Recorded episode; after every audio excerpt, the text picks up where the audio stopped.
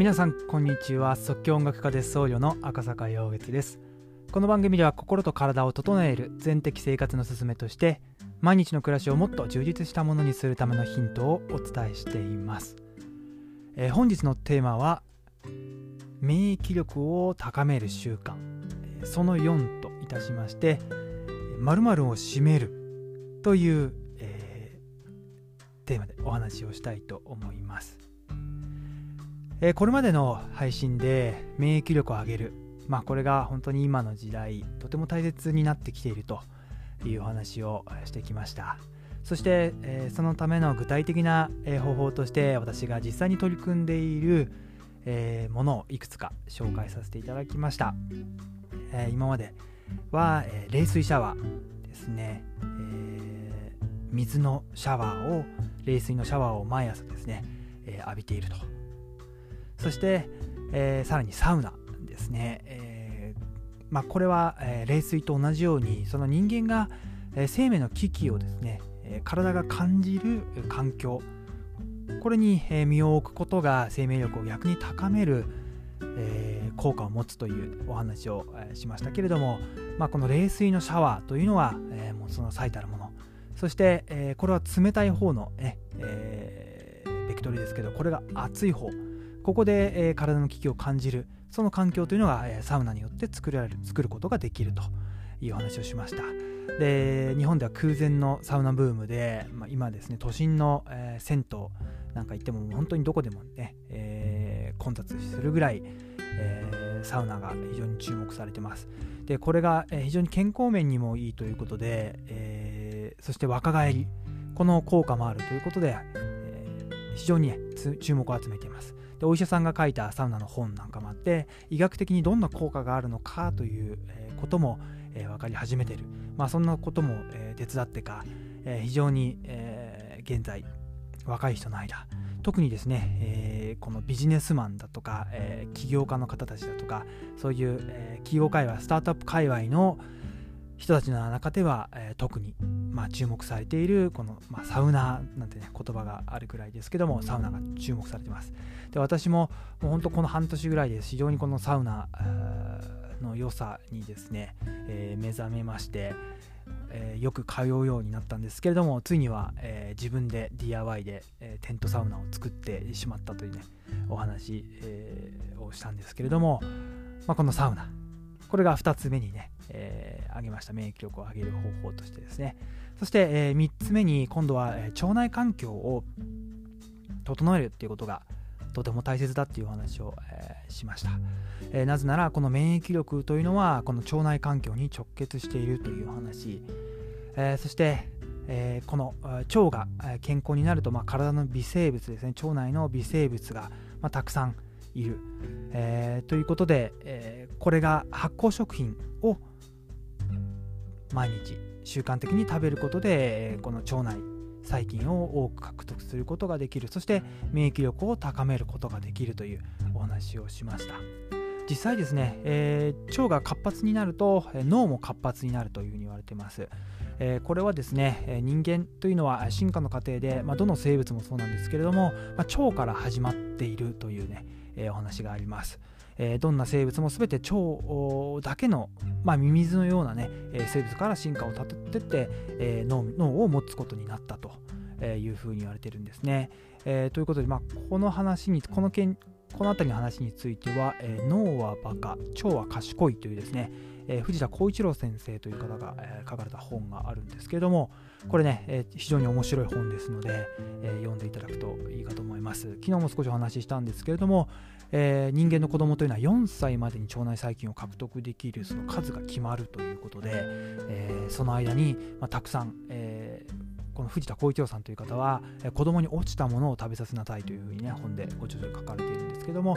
そういった、え、その身の回りのものをですね微生物を体の中に取り込むことによって、え、体の免疫力をち、え、幼少期に獲得しているというのが、え、人間のね、え、体の仕組みだそうです。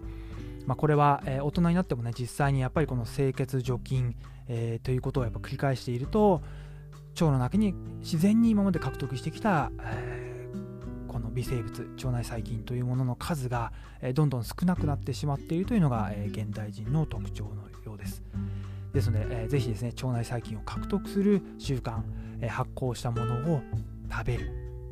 はい、えー、これはですね、ぜひね、えー、皆さんにも実践していただきたいなというふうに思っております。ということで、今日は〇〇を締めるというね、お話なんですけれども、はい、まあ、腸にね、えー、関係している場所、まあ、この腸のね、最終の、えー、出口ですね。はい、それは、え、つまり私たち、つまり私たちの、え、肛門ですね。はい。このま排泄物が出る場所そしてなかなかね、口にするのもなんか普段ははばかれるようなこの、肛門という場所なんですけども、ここを閉めるという、これをね、習慣にしていただくと本当に、またいろいろといいことが起きてくるかというふうに思います。なぜならですねこの肛門という場所は、え私たちのこの生命力の源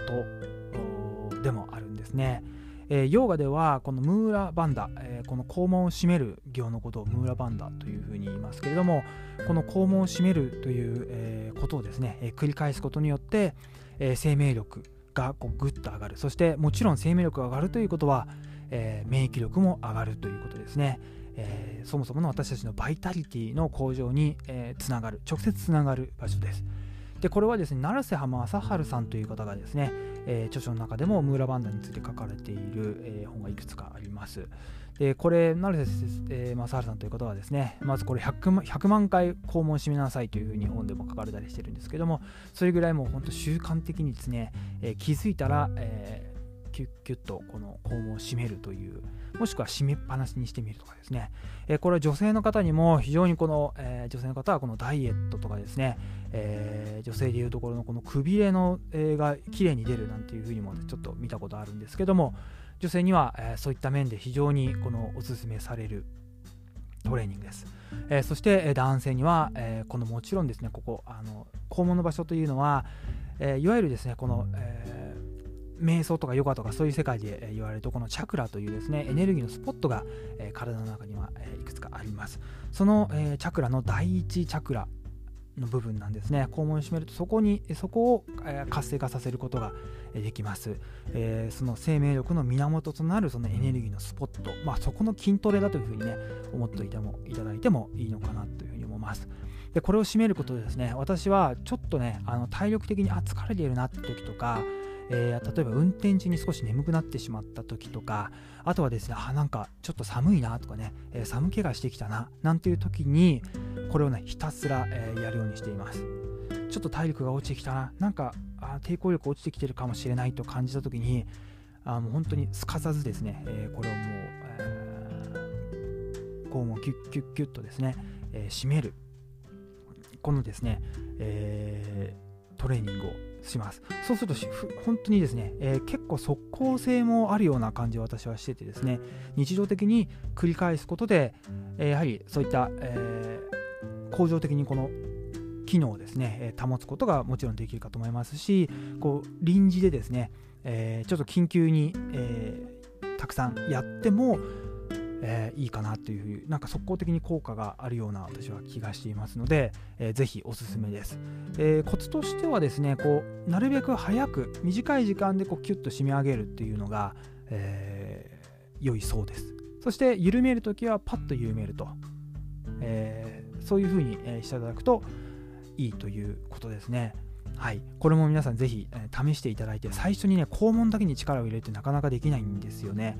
えー、しかしこれ私たち実際、えー、息を引き取った時私が死んだ時にですね一番初めに緩むのが、え肛門の、え筋肉だと、